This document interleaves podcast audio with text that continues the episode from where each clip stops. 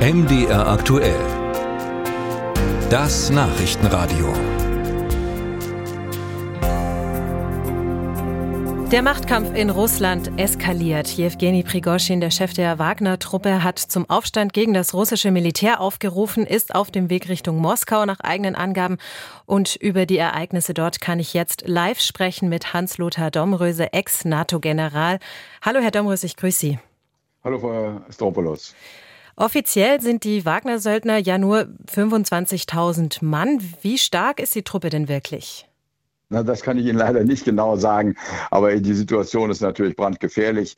Der Wagner ist ja eine sehr brutale Persönlichkeit und äh, auch ambivalent, die ganze Sache. Er ist ja kürzlich erst gelobt worden von Putin, weil er mit seiner Wagner-Truppe eben äh, äh, Bachmut befreit hat, also aus russischer Sicht befreit hat oder besetzt hat.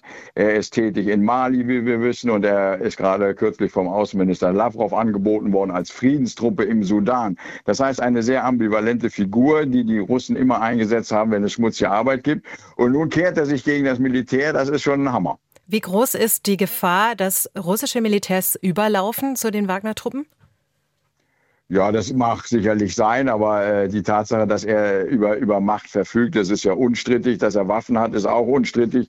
Und dass er sich jetzt mit dem äh, Verteidigungsminister Shoigu angelegt hat, das ist, glaube ich, jetzt eine Nummer zu groß. Und deswegen haben die Russen ja aus Nervosität verständlicherweise jetzt diesen Terroreinsatz gemacht, Kämpfe in Russland selbst. Und er kann auch, der Wagner, mit seiner Truppe natürlich die russischen Kräfte in der Ukraine äh, angehen. Also das ist eine Situation, die sich der Kreml natürlich nicht bieten lassen kann. Und wo wir schon bei der Ukraine sind, was bedeuten denn diese Ereignisse jetzt für die Gegenoffensive, die die Ukraine gerade erst gestartet hat vor kurzem?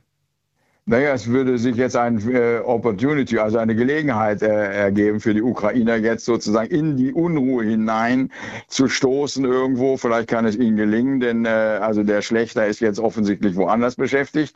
Er scheint ja untergetaucht zu sein und die russische Armee wird auch in gewisser Weise nervös sein. Das ist doch völlig klar. Wenn die Regierung nervös ist, wird, wird auch die Truppe nervös. Also jeder wird beobachten, was passiert zu Hause. Geht womöglich Moskau los, also wie 1917. Äh, das ist schon schon eine ganz brenzliche Situation. Dann sprechen wir noch mal kurz über den Prigoschin. Er sagt, er ist jetzt in Richtung Moskau unterwegs. Kann man denn abschätzen, was sein eigentliches konkretes Ziel ist? Was will er dort genau machen? Will er putschen? Äh, das weiß ich nicht genau, aber zumindest äh, hat er ja immer wieder die Armeeführung unter Generalstabschef äh, Gerasimov und den Verteidigungsminister Schugoi angegriffen, verbal sogar angeschnauzt, angeschimpft im Fernsehen, dass sie Versager seien. Nun gut, aus militärischer Sicht muss ich sagen, die, die Kriegsführung der Russen ist nicht gerade elegant. Sie ist sehr brutal und ein bisschen einfallslos. Insofern hat er ein bisschen recht. Also er will äh, noch einen härteren Kurs haben. Also für den Westen wäre das gar nicht gut, wenn er jetzt sozusagen von Putin übernehmen würde. Das sehe ich nicht, die Gefahr. Aber äh, Putin muss es äh, loswerden. Da gibt es drei Möglichkeiten theoretisch. Er entlässt einen Gerasimov und gibt dem äh, Prigoschin das Amt. Äh, äh, das wäre eine Möglichkeit. Den Schugoi, der ist ein beliebter Politiker, der Verteidigungsminister, den kann man nicht einfach loswerden. Dann hat er eine, eine, Palastrevolution. Ja, und den, den Prigoschin einfach laufen lassen. Das geht auch nicht. Also also insofern ist die wahrscheinlichste Variante, dass der einen Verkehrsunfall hat oder verhaftet wird.